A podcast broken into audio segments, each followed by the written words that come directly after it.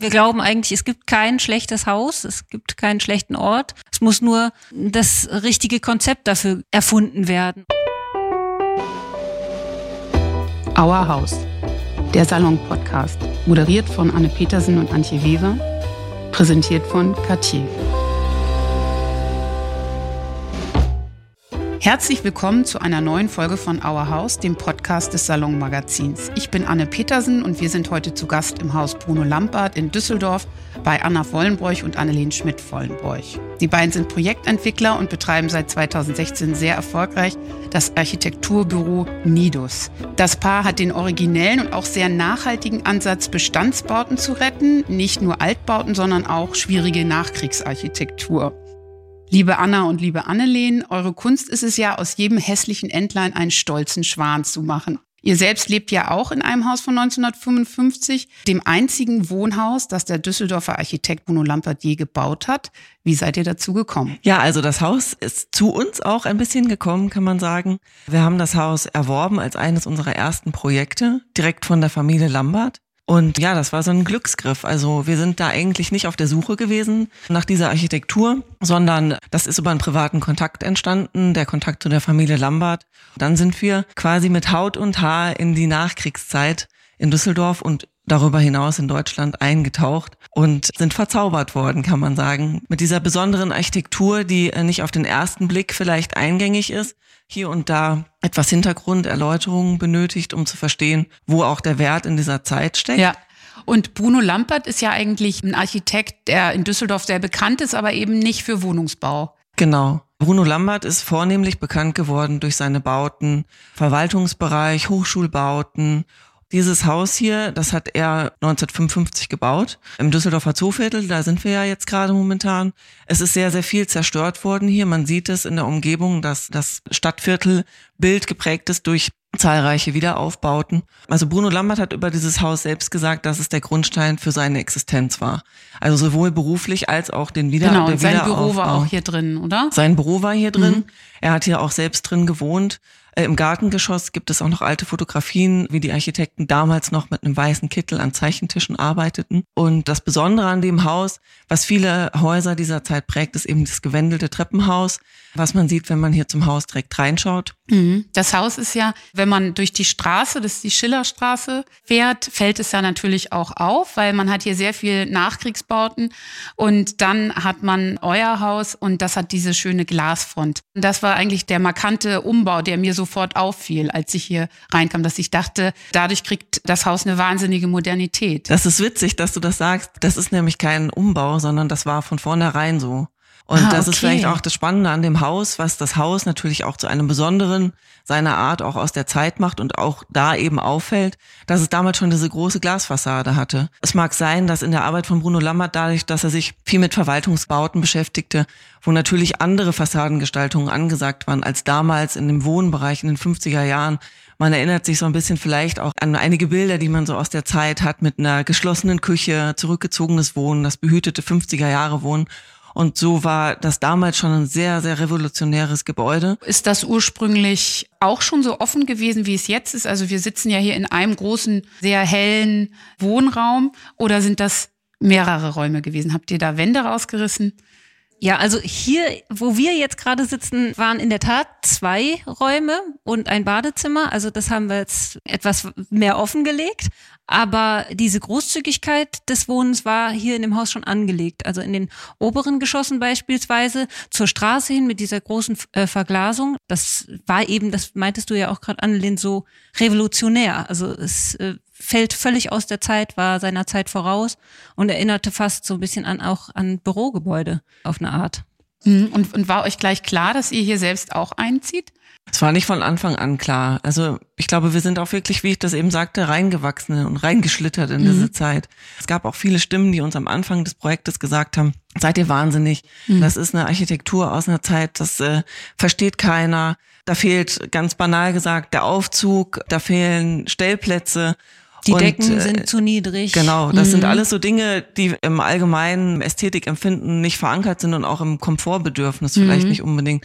Und insofern war das ein Risiko damals für uns als eines der ersten Projekte, auf diese Dinge zu verzichten und es trotzdem zu wagen. Kann man auch sagen, das ist die Geburtsstunde von Nidus gewesen, also von dem Konzept nachdem er ja eigentlich seitdem arbeitet. Ja, also auch. Es war ja eines der äh, ersten Projekte und hier war das eine besondere Herausforderung eben, weil das so weit weg von dem war, was die Leute so als ästhetisch und komfortabel empfinden. Und das andere Projekt, das wir bearbeitet haben, quasi zeitgleich, das war eben ein Haus von 1880, das waren hohe Decken, es war zwar auch ziemlich verbaut und wir mussten die Struktur erstmal sozusagen rauskitzeln und freilegen, aber grundsätzlich war das etwas gefälliger. Und insofern stimmt das dadurch, dass wir uns hier so ein bisschen mehr gegen die Widerstände durchkämpfen mussten und zum Glück belohnt wurden für unseren Mut dann in der Sache, würde ich sagen, hat uns das total bestärkt, da weiterzumachen. Ich finde ja, muss ich als Hamburgerin ja mal eben sagen, Köln und Düsseldorf sind ja auch perfekte Jagdreviere für hässliche Nachkriegsbauten. Ne? Aber also Umbauen im Bestand, profitiert er da nicht schlichtweg auch von der Fantasielosigkeit vieler Käufer? Also man muss ja die Fähigkeit haben, das Potenzial eines Hauses zu erkennen und auch den Mut, also eben etwas zu kaufen und dann zu sagen, das können wir so umbauen, dass wir was ganz Attraktives draus machen können. Ja, das ist bestimmt so. Also äh, klar, also ich, wir glauben eigentlich, es gibt kein schlechtes Haus, es gibt keinen schlechten Ort. Es muss nur das richtige Konzept dafür erfunden werden. Also auf den ersten Blick würde ich ja sagen, Gebäude zu erhalten ist irgendwie nachhaltiger. Aber da frage ich mich, ist das eigentlich wirklich so? Also beispielsweise Energieeffizienz. Es kommt immer drauf an. Also Gebäude sind ja grundsätzlich sehr individuell. Es wurde ja über die Jahrhunderte hinweg auch sehr unterschiedlich gebaut und Bautechnik hat sich ja auch sehr weit weiterentwickelt. Und ähm, zurückentwickelt. Oder zurückentwickelt, mhm. genau. Das kommt ganz drauf an. Also so ein Altbau, der richtig ein Vollmauerwerk hat, äh, mit sehr, sehr dicken Wänden, den kann man erstens ganz gut nachrüsten und darüber hinaus hat er natürlich auch Eigenschaften, die ein Neubau vielleicht gar nicht mitbringt, also Speichermöglichkeiten von Wärme in den Wänden. Dann gibt's Bauphasen, in denen es schwieriger ist. Also die 50er, 60er Jahre gehören sicherlich dazu. Mhm. Aber auch da ist es nicht unmöglich. Und grundsätzlich bei der Nachhaltigkeit, Erhalt von Gebäuden, Bauen im Bestand gibt es ja ganz viele unterschiedliche Aspekte. Das eine ist der Energieverbrauch, also die Energieeffizienz, aber das andere ist natürlich auch die Energie, die schon im Gebäude steckt, dadurch, dass der Rohbau beispielsweise schon steht. Also man nennt es graue Energie, das mhm. ist ja mhm. schon vorhanden. Häufig wird das in den Berechnungen nicht berücksichtigt. Ja, also ich finde, dass die einige Häuser, die um die Jahrhundertwende entstanden sind, hat man das Gefühl, die sind so für die Ewigkeit gebaut. Und ich finde, die 50er oder 60er Jahre Bauten sind so ähnlich wie aber auch einige Neubauten. Irgendwie hat man da schon den Eindruck, die sind nicht so langfristig angelegt. Ja, kann ich gut nachvollziehen, den Eindruck. Das liegt vermutlich auch an den Umständen, unter denen diese Gebäude entstanden sind. Also jetzt zum Beispiel gerade dieses Gebäude ist ja ein Wiederaufbau. Wir haben jetzt gerade in unserer Architekturgalerie eröffnet mit einer Ausstellung über Häuser aus dieser Zeit. Man muss sich das so vorstellen, dass da eine Vielzahl an Wohnungen zerstört wurden und gefehlt haben. Und es musste eben in relativ kurzer Zeit auch mit relativ wenigen Mitteln wieder aufgebaut werden. Wenn man sich jetzt überlegt, ein tolles Eichenparkett oder so, das ist unkaputtbar. Mhm. Und da ist ja eigentlich eine interessante Frage, wie könnte man jetzt einen 50er oder 60er Jahre Bau in der Gegenwart auch so aufwerten? Also, mhm.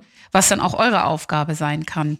Ja, also grundsätzlich besteht da ja die Möglichkeit, es kommt ja immer darauf an, mit welchem Material, also welche Materialien man vorfindet. Das jetzt zum Beispiel ist eine Stahlbetonkonstruktion die anders bemessen ist, von den Querschnitten beruhend auf den damaligen Vorschriften.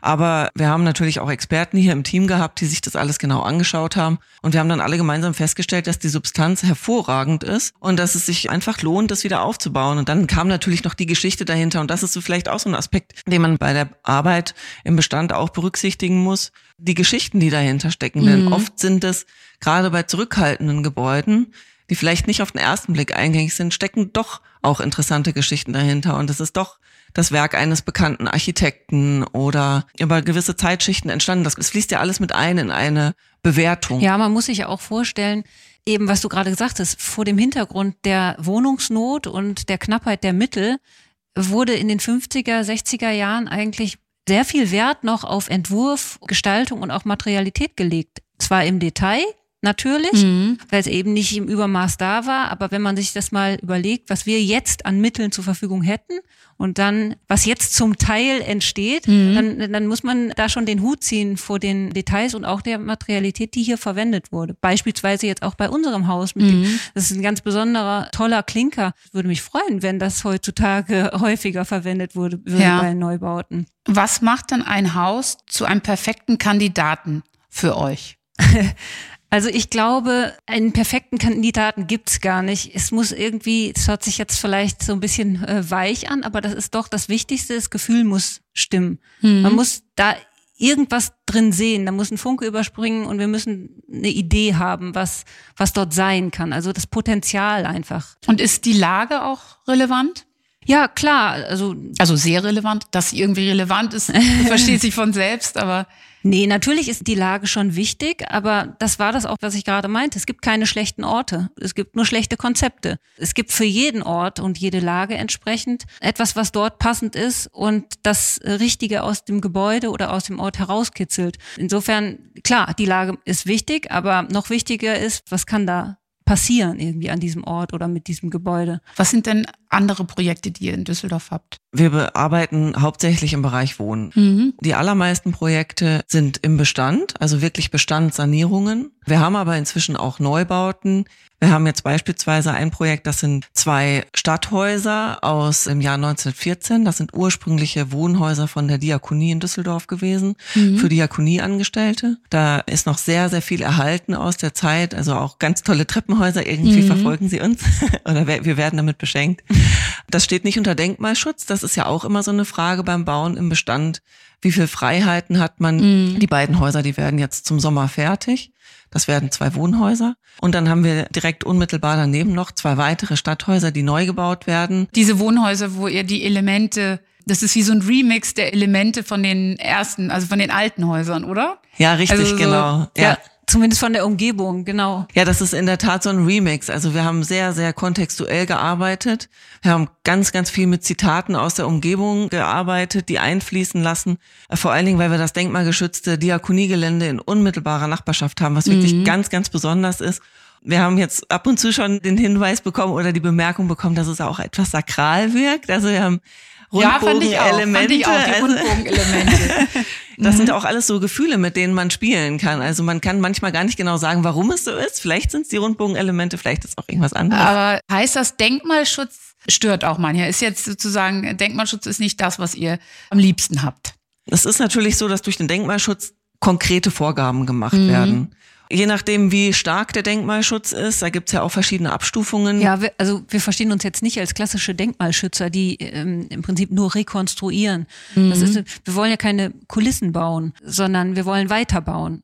Auf den zeitgenössischen Bedarf genau. zuschneiden, ne? Genau, einfach was, was Neues daraus schaffen, ja. ne? ohne die Geschichte zu verleugnen oder uns jetzt als Architekten in den Vordergrund zu drängen. Vielleicht nochmal grundsätzlich was wären so die Schritte, wenn man jetzt einen Altbau kauft? Oder was ist das, was ihr als erstes macht? Reißt man alles raus oder versucht man an alte Baupläne zu kommen oder? Ja, also das ist der allererste Schritt. Unser erster ähm, Spaziergang führt immer ins Bauaktenarchiv, um zu schauen, was es noch alles gibt.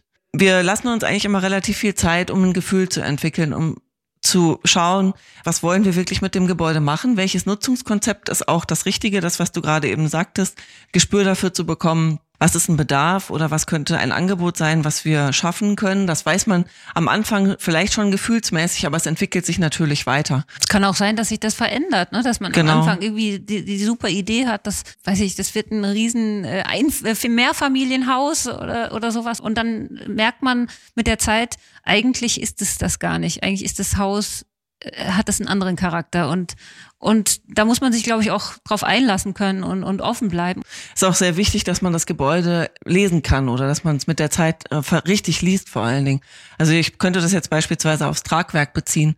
Häufig ist das so, wenn wir jetzt ein Auftragsprojekt bearbeiten von Kunden, die zu uns kommen, die haben dann verschiedenste Vorstellungen, was man mit dem Gebäude machen kann, aber es widerstrebt der Struktur des Gebäudes komplett. Also man müsste einen Riesenaufwand betreiben und das Haus so ein bisschen verbiegen in seinem eigenen Charakter, ja. um mhm. dann eine gewisse Situation herzustellen. Und dann ist es in einem Kundengespräch, also für unsere Bauherren, Baudamen, ist es häufig so, dass wir sie da auch heranführen, wie sie das Gebäude richtig verstehen können. Also das Erkennen, was man eigentlich wirklich hat und dann innerhalb der Struktur arbeiten, dann ist es meistens so, wenn man es richtig gelesen hat, dann läuft es von alleine. Dann merkt man so, jede Entscheidung fügt sich richtig in das Konzept, mhm. in das Gesamtkonzept ein und es fühlt sich ganz leicht an. Und wenn man an dem Punkt ist, dann ist man richtig im Fluss und dann macht man das Richtige mit dem Gebäude. Genau. Mhm. Wenn es zu kompliziert ist, ist es nicht das Richtige. Genau, also Annelien, du bist Architektin und Anna, du bist Philosophin und Juristin und euch geht es ja nicht nur um das reine Investment, sondern ihr habt ja auch eine Architekturgalerie mit der Memphis Minimal Ausstellung im Moment. Was ist so die grundsätzliche Idee hinter Nidus oder jetzt auch hinter der Galerie? Ja, ich glaube, die Idee von uns, was heißt die Idee? Irgendwie ist es auch so ein bisschen zu uns gekommen. Ich glaube, das, was wir selbst schon verkörpern als Personen, ist, dass wir interdisziplinär sind. Also die Architektur hört nicht irgendwo auf mit einer scharfen Grenze und dann fängt Projektentwicklung an oder fängt eben Kultur an oder Kunst, sondern das sind alles schwimmende Grenzen und was jetzt zum Beispiel auch die Freude an der Architekturgalerie ist, zu zeigen, dass Architektur uns eigentlich alle umgibt, wir alle damit leben, da drin leben und es so selbstverständlich hinnehmen, aber die Bildung oder das Interesse an Architektur selbst und wie weit sie reicht, gar nicht so gegeben ist. Mhm. Das ist auch so ein bisschen so eine Art Vermittlung, Architekturvermittlung. Das ist auch das, was wir hier mit diesem Haus Bruno Lambert gemacht haben. Mhm. Ja. Die Leute, die dachten, oh, 50er Jahre, oh, Horror. Und jetzt es ist ganz anders. Also die Leute, die beispielsweise jetzt hier ja unsere Nachbarn geworden sind, mhm. die sagen, ich gucke nur noch nach, nach oben. Ich sehe nur noch 50er Jahre. Super. Und ähm, die haben richtig Bock drauf einfach. Und ja. Das ja. ist halt, das funktioniert nur, wenn man ein bisschen verstanden hat, was dahinter steckt, was der Geist ist von einer bestimmten Architektur. Habt ihr jetzt das habe ich nicht so richtig verstanden. Habt ihr so eine Art Kollektiv oder eine Genossenschaft oder sowas gegründet? Wir sind gerade in Gründung. Mhm. Also das ist nochmal so ein anderes Thema. Uns beschäftigt es einfach sehr, wie es wahrscheinlich die ganze Immobilienwirtschaft beschäftigt momentan, dass die, die Märkte sehr angespannt sind. Der Preisdruck ist enorm hoch, die Baukosten steigen und es ist nicht so einfach, bezahlbaren Wohnraum mhm. zu schaffen. Also es ist einmal, die Mieten und überhaupt die Immobilienpreise steigen ja seit Jahren, aber jetzt sozusagen in der jüngeren Vergangenheit auch noch die Baustoffe, oder? Die Materialien werden teurer, das stimmt. Mhm. Grundsätzlich, also die Baukosten explodieren. Das hat wahrscheinlich auch mit der Zeit zu tun, in der wir uns momentan befinden, mit den entsprechenden Herausforderungen. Mhm. Und äh, vor dem Hintergrund haben wir uns in der letzten Zeit Gedanken dazu gemacht, wie könnten Konzepte aussehen, dass man das dennoch schafft. Und da ist jetzt eben dieses Kollektiv, das Nidus-Kollektiv entstanden. Und äh, unsere Idee ist, eine Genossenschaft zu gründen, wo es nicht so ist, dass man Eigentum konkret erwirbt, sondern Anteile eben an der Genossenschaft. Es ist ja immer noch so, dass es kaum Frauen in der Architektur gibt und schon gar nicht im Bereich Immobilienentwicklung. Warum ist das so? Das haben wir uns auch gefragt, weil das ist natürlich, also Immobilienentwicklung, ich, wir haben noch mal. Aber haben die nach. Frauen einfach Angst? Ich habe das Gefühl, die, die gehen nicht so gerne die Risiken ein. Die haben irgendwie das Gefühl, das ist ein Bereich, der ist gar nicht für sie gemacht oder so. Also grundsätzlich in der Immobilienwirtschaft, so wie wir das betreiben, geht es ja um hohe Investitionen. Also gerade wenn wir unsere eigenen Projekte entwickeln, sind das ja sehr, sehr hohe Investitionen, die auch verbunden sind mit einem sehr hohen Risiko. Und das Investitionsverhalten von Männern und Frauen in dem Fall unterschiedlich ist, das ist ja bekannt. Frauen legen vielleicht auch auf andere Themen Wert, als das jetzt äh, anders der Fall ist. Also ich glaube, bei Frauen geht es sehr viel um Nachhaltigkeit, um Transparenz, auch um Sicherheit. In der Immobilienwirtschaft sind das Themen, die vielleicht noch nicht so abgedeckt sind, wie sie abgedeckt sein könnten oder vielleicht auch anders aufgearbeitet sind, weil eben der Großteil eine männerdominierte Branche ist. Also in puncto Nachhaltigkeit es entwickelt sich ja auch gerade. Also es gibt ja schon Veränderungen. Aber ich denke, dass äh, also Frauen wirtschaften grundsätzlich anders. Die Mentalität in der Immobilienbranche ist eben noch nicht so in diese Richtung entwickelt. Ich glaube, das ist das eine, aber ich glaube wirklich, dass Frauen gar nicht auf die Idee kommen. Also das ist so dieses typische Einrichten macht Frauen Spaß, aber Häuser und Wohnblöcke gestalten, das Ich glaube auch, dass, dass Frauen das sich teilweise einfach selbst nicht so sehr dort visualisieren. Also die sehen sich eher in anderen Positionen, genau wie du es sagst. Also ja, so Interior, das ist so gut, aber dann nicht so als die, äh, weiß ich nicht, da Wirtschaftsbosse also es ist oder eben so, große ne? Chancen, aber auch großes Risiko. Und dieses große Risiko schreckt ab.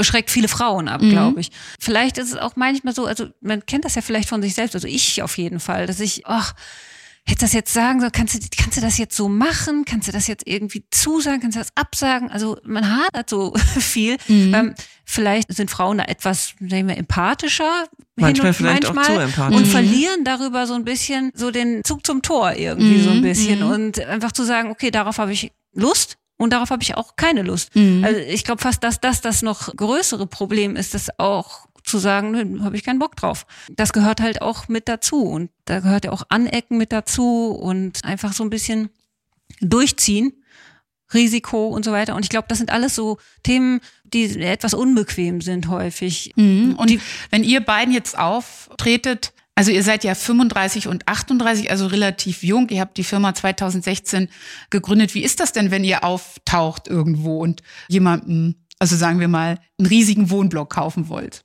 Ja, das gibt unterschiedliche Reaktionen, je nachdem, wo man auftritt. Und ich also meine, am Anfang ähm, war das schon skurril. Also äh, ihr seid ja seit fünf Jahren unterwegs, ne? Also, ja. Ja, also am Anfang war das wirklich eine Herausforderung in den Banken, in den, in den Gesprächen und so. Also wir hatten muss man sagen, auch wirklich, das war eine große Herausforderung, dass wir ernst genommen wurden. Und auch jetzt ist es noch so, dass manchmal an unterschiedlichen Stellen, ob das jetzt im Bauamt ist, wenn ein Bauantrag eingereicht wird, dann die Rückfrage kommt, ja, also wenn Sie für den Bauherrn oder die Baudame unterschreiben, dann brauchen Sie eine Vollmacht. Oder so, nee, nee, also wir machen beides in Personalunion. Ja, ja. Da kommt vielleicht manchmal gar keine doofe Reaktion, aber grundsätzlich ist es erstmal nicht im Kopf dass das ja. sein könnte. Ja, ja. Gerade wenn es ein sehr großes Projekt ist, dann wird das gar nicht in Erwägung gezogen, die Option, dass es auch korrekt sein könnte so. Auf den Baustellen ist es auch immer lustig. Also gestern waren wir beispielsweise bei den Stadthäusern St. Görres auf der Baustelle, sind da Langstadt. Und ich glaube, die Handwerker, die da zugange waren, die haben gedacht, was machen die denn hier? Müssen wir jetzt Bescheid geben? Hier sind irgendwelche Frauen auf Können der Baustelle. helfen? Können wir ihnen helfen? ja, ja, aber es ist schon abgefahren, ne? Also im Grunde genommen wart ihr dann ja schon mit 30 als Investoren unterwegs. Ja, so war das. Ja. Das war am Anfang so, wir haben uns kennengelernt wir kommen ja beide so ein bisschen aus den klassischen Bereichen. Also Anna hat ganz klassisch auch als Anwältin gearbeitet, ich auch klassisch als Architektin im Architekturbüro. Und wir haben uns ja kennengelernt über ein Studium, was Immobilienwirtschaft hieß und grundsätzlich schon interdisziplinärer aufgestellt ist. Und irgendwie, wir haben zueinander gefunden. Und dann hat uns unsere Kennenlernen-Euphorie vielleicht auch über das ein oder andere Risiko hinweggetragen, könnte mhm, man sagen. Mhm. Ja, ja, das war so. Also das ich glaube, so, das ist das ist auch der große. Deswegen, man kann jetzt so sagen, ja, die Frauen, die haben ein bisschen mehr Schwierigkeit mit Risiko, aber man muss fair, fairerweise sagen, wir hatten auch irgendwie einen Steigbügel, nämlich dadurch, dass wir uns getroffen haben und dann völlig hormonverstrahlt mhm. waren, weil wir ja total verliebt waren. Also sind wir natürlich immer noch, aber mittlerweile verheiratet. Ja. ähm, aber da war irgendwie ein Risiko. Puh, Gott, wir, wir, haben gedacht, ja super, wir haben uns, uns gehört gefunden, die Welt, haben wir gedacht. Wir können alles schaffen und haben das so völlig ausgeblendet, also super naiv natürlich auch, aber total auf so einer Welle, pff, klappt schon alles und ähm, Aber hat ja auch geklappt. Ja, Gott sei hat Dank, ja auch ja. geklappt. Ja, ja zu, zum Glück, ja mhm. klar. Aber, aber trotzdem muss man das ja auch immer noch dazu sagen. Es war schon auch ein großes Glück, dass wir uns getroffen haben, dass wir dieselbe Idee im Kopf hatten und dann geschwängert von unseren ganzen Emotionen irgendwie diese Risiken einfach beiseite geschoben haben und dann natürlich auch viel besser aushalten konnten, wenn wir, mein, wir standen schon bei vielen auch vor der Tür und haben gesagt, ja, hier wir haben ein tolles Projekt, wir haben auch eine tolle Idee, würden das gerne finanzieren die haben gedacht, wir haben sie nicht mehr alle. Die haben uns sofort weggeschickt. Also es ist jetzt auch nicht so, als wären wir da offene Türen eingerannt und hätten alle gesagt, ja natürlich, mhm, super Idee, gut, dass ihr endlich da ihr sind. Ihr habt euch natürlich dann zu zweit irgendwie auch bestärkt, aber wenn man sich jetzt nochmal kurz, sich das mal einmal kurz vor Augen führt. Ich meine, jeder 30-jährige Mann, der da irgendwie aufgetaucht wäre, der wäre kein zweites Mal gefragt worden, oder? Ja, das ist auch, glaube ich, wirklich so. Ja, ja, das glaube ich auch. Also das wäre, das wäre ein richtiger Macher gewesen. Ja, das hätte man gesagt, voll. super. Ja, genau, toll, super. Preise hier schon voll den Drive genau. und so. Ja. Und ja, das glaube ich auch. Ich glaube auch, das ist auch so ein bisschen die Männer. Vielleicht haben die auch bessere Vorbilder. Für die ist es so logisch. Die sehen das, die haben, dass das, dass das eben gemacht wird und die wachsen dann da in unterbewusst ja auch irgendwie mit rein und für uns, gerade in unserer Generation, gab es eben nicht so viele Frauen, an denen man sich jetzt orientieren konnte. Und selbst wenn es die, also so als Leuchttürme irgendwo gab, das war einfach Nee, ist Alltag. auch dann oft, ist nicht Alltag, ist nicht im direkten Umfeld. Also ich glaube auch so dieses Risiko nehmen muss gelernt sein Und wenn ich das jetzt mache und ich gehe diese zwei Schritte vor, Ja. dann wird sich das lohnen. Und so schnell wird mir hier nicht der Kopf abgeschlagen. Also ja. so, Ja, das glaube ich auch. Also so ein Urvertrauen irgendwie. ja, ich muss mich bewegen, aber wenn ich mich bewege, passiert auch was in meinem Leben. Ja, ich glaube, es hat aber auch viel mit Träumen zu tun, die man sich steckt. Dass man den Mut hat zu sagen, ich möchte gerne von hier nach da überhaupt erstmal den Schritt zu gehen. Also wie du sagst, also sich zu bewegen. Aber vorher kommt der, der Gedanke, dass ich mich bewegen könnte und wo ich hin könnte. Und das ist vielleicht auch das Thema mit den Vorbildern nochmal. Sich die Ziele einfach hochzustecken und sich zuzutrauen, dass man die erreichen kann. Auch wenn es vielleicht frech ist. Und dann man hin und wieder mal so einen Kommentar bekommt, so, ja, meinst du wirklich, das schaffst du? Und ich glaube, wir sind beide so Typen, wenn uns das jemand sagt, dann erst recht. Ja, Ja. das, das war auch so. Das, äh, ich weiß noch, am Anfang haben wir gesagt, ja, und dann wollen wir ähm, so das und das und dann machen wir so und so viel Projekte vielleicht oder vielleicht haben wir dann noch einen Architekturbau oder sowas. Genau. Und dann haben die, das, war, das waren zwei ältere Männer, die uns gegenüber ganz schön ambitioniert, hier, die beiden Mädels. Ja, ne? ja, genau. Naja, hm, immer langsam mit den jungen Pferden. So, so war das halt. Und die saßen uns gegenüber, wir waren ja erwachsene Frauen, Ja, wir ja. hatten ja schon äh, da auch Pro, ne, das Unternehmen und Projekte und so weiter. Und ist eigentlich völlig absurd, Ist wenn man völlig das sich absurd. jetzt vorstellt. ja, Ja, völlig absurd. Ja. Äh, Man denkt, es ist 50er Jahre, ne? Ja. total. Und es ist aber auch immer so ein bisschen die Mischung aus der eigenen Reaktion. Also da haben wir auch viele Erfahrungen gesammelt, Wie man selber auftritt. wie man selber auftritt und wie man auch auf sowas reagiert. Ob man jetzt sagt, okay, jetzt reg ich mich darüber auf und reg mich darüber jetzt mal drei, vier Stunden auf. Oder ich sag, ha, der hat sie doch nicht mehr alle. Dem zeige ich's jetzt. Und dann kümmert man sich um was anderes und lenkt die Energie um. Klar kann man natürlich dann auch mit denen anfangen zu diskutieren und so. Aber wir haben häufig die Erfahrung gemacht, einfach jetzt erstmal labern lassen und wir machen unseres. Weil wir müssen ja auch nicht die erziehen.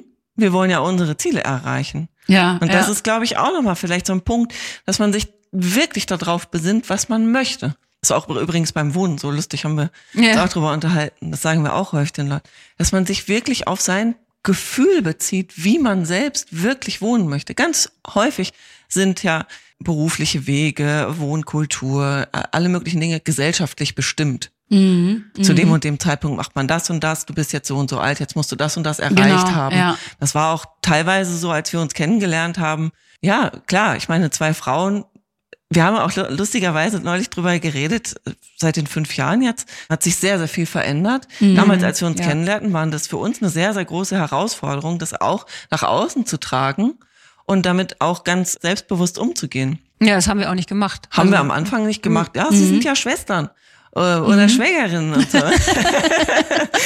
Ja. Und wann habt ihr dann geheiratet? Wir haben 2018 geheiratet, ne? Eigentlich ziemlich schnell. Sehr schnell, zwei Jahre später.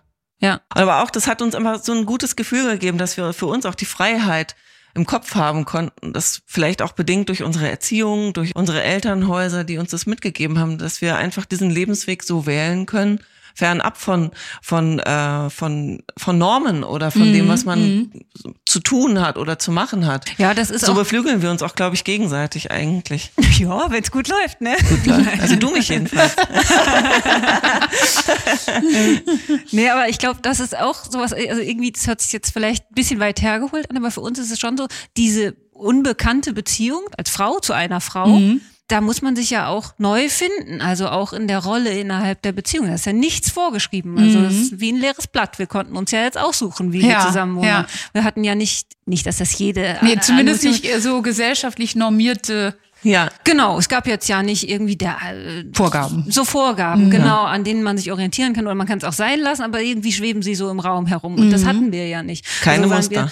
Wir, waren wir völlig frei, da unseren eigenen Weg irgendwie zu wählen, privat, aber das hat sich auch so aufs Berufliche Ja. ausgewirkt, dass wir einfach gedacht haben, okay, also wenn wir das da hinkriegen, dann machen wir jetzt auch beruflich so, Warum wie wir nicht, Bock ne? haben. Ne? Ja. Und nicht so, wie es wie man das macht, weil wir machen ja sonst ja schon nichts, wie man das macht. Also, Ja, ja. und, und das hat uns total geholfen, also Stärke gegeben irgendwie. Und ich meine, ehrlich gesagt, gibt der Erfolg euch ja auch recht. Ich finde, dass ihr eben viele verschiedene Sachen ausprobiert und relativ innovativ seid in allem, was ihr so tut und es dann ja auch über irgendwie gut, ganz gut funktioniert irgendwie so. Ja, toi, toi, Ja. toi. Also wir haben wirklich sehr, sehr viel Glück gehabt. Ja, ich glaube auch die Art und Weise, wie wir unser Unternehmen führen, auch mit unserem Team. Wie viele Leute habt ihr denn? Wir sind jetzt mit uns zusammen elf. Ein Teammitglied hat uns auch mal gesagt, er hat absichtlich wegen uns sich beworben. Also, mhm. weil wir als zwei Frauen das Unternehmen führen und wahrscheinlich ist es auch einfach eine andere Kultur. Ich weiß es nicht genau, das müssen die anderen beurteilen. Aber die dann vielleicht bei uns ähm, herrscht in der Stimmung, vielleicht auch wie wir Dinge entscheiden, mit dem Bauchgefühl, mit dem wir an gewisse Dinge herangehen wie wir vielleicht auch mit Druck umgehen, mhm. mit schwierigen Situationen umgehen. Dass es offener mhm. ist, also dass nichts vorgeschrieben ist. Genau, das, ja. das versuchen wir natürlich auch bei unseren Mitarbeitern so zu machen. Wir geben uns sehr viel Mühe und investieren sehr viel Energie da rein, dass bei uns im Team frei gearbeitet werden kann. Das Schönste ist ja eigentlich, wenn Menschen sich an einem Ort in, mit einer Tätigkeit frei entfalten können. Und wenn man so ein Umfeld herstellen kann, dann, genau, und, dann dadurch ist das für entsteht uns ein was Neues. Ja, ja, ja. Anna, wo hast du denn studiert? Also ich habe Jura an der Humboldt-Uni studiert und mein zweites Examen habe ich hier in Düsseldorf gemacht. Und kommst du ursprünglich auch aus Düsseldorf? Nee, aus der, aber aus der Nähe. Und du hast sozusagen das klassische Architekturstudium gemacht. Ja, richtig, genau. Kommst du auch ursprünglich aus Düsseldorf? Nein, ich bin keine Düsseldorferin. Doch, jetzt sehr, schon. Jetzt, jetzt, sind wir beide Düsseldorfer. Jetzt sind wir beide ja. sehr, sehr Seid ihr echte Düsseldorfer. Genau. Ja, Düsseldorf ist eine tolle Stadt. Soll ich das noch kurz sagen? Ja, ich finde, Düsseldorf ist wirklich eine tolle Stadt. Also ich finde, in Düsseldorf passiert ja wahnsinnig viel. Und ich habe ja das Gefühl, Düsseldorf ist eine unterschätzte Stadt. Total. Und Düsseldorf ist ein Underdog. Ja, Düsseldorf. jeder meint Düsseldorf zu kennen, weil es einfach gewisse Vorurteile gibt. Und wenn man dann sagt, ja, ich komme aus Düsseldorf, ah ja, klar, alles klar.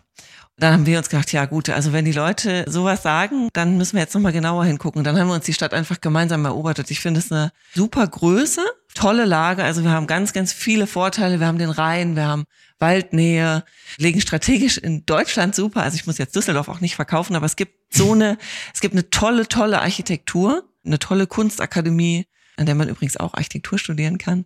Und ja, also hier passiert ganz, ganz viel. Düsseldorf ist, ist ein bisschen ähnlich wie Mailand. Oh wow.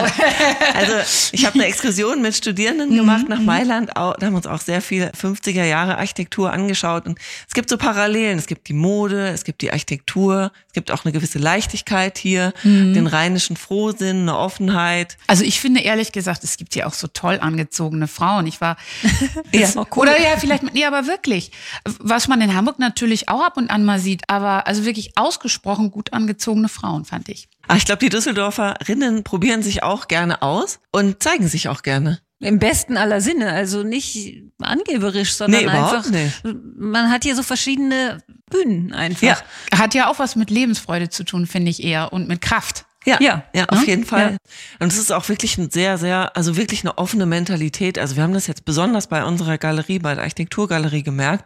Das ist ein Konzept, das gibt's hier nicht. Und wir wurden mit Neugier überschüttet. Mhm. Es gibt schon auch Städte, also glaube ich, wo das Umfeld so etwas Neues auszuprobieren vielleicht ein bisschen gesetzter ist, wo mhm. es stärkere Strukturen gibt. Mhm. das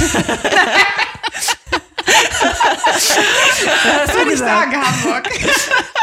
Ja. ja, vielleicht. Also, ja, oder, ja, es gibt natürlich auch, auch hier Strukturen, aber trotzdem ist es ja, so aber auch so ein bisschen Nidus. durchlässiger irgendwie. Wir wurden so alles. angenommen irgendwie. Die Leute haben Lust darauf. Aber es ist trotzdem schon so die Stimmung, die einem entgegenschlägt, die einen auch motiviert weiterzumachen. Mhm, das ist ja mhm. klar. Und also, das macht euch eigentlich glücklich. Oder irgendwas zu versuchen und dann klappt, das ist ja auch sehr befriedigend. Ich finde, das macht ja, ja. eigentlich zum Schluss das Lebensglück aus. Ja, das ist total befriedigend auch. Also ich meine, das ist ja auch sowieso, wenn man da was baut, es ist ja befriedigend, dieses Ergebnis so anfassbar zu sehen und zu sehen, da, da ziehen jetzt Leute ein. Wir haben jetzt da irgendwie was geschaffen, wo die jetzt ihren Lebensmittelpunkt hin verlagert haben und das jetzt sowas fertig ist. Und das ist halt auch das Schöne, glaube ich, ähm, ja, was, ja. was uns so viel Freude macht an der Galerie. Das ist sowas. Total schön, weil das ja immer Projekte sind, die auch irgendwie gewissermaßen aus unserer Arbeit heraus entstehen. In welcher Straße ist die Galerie? In der Hohe Straße, in der Karlstadt. In der Karlstadt, in der Hohe Straße Nummer? 45. 45. Die nächste Ausstellung trägt den Titel Und jetzt? Fragezeichen. Das wird auch eine fotografische Ausstellung mit ArchitekturfotografInnen,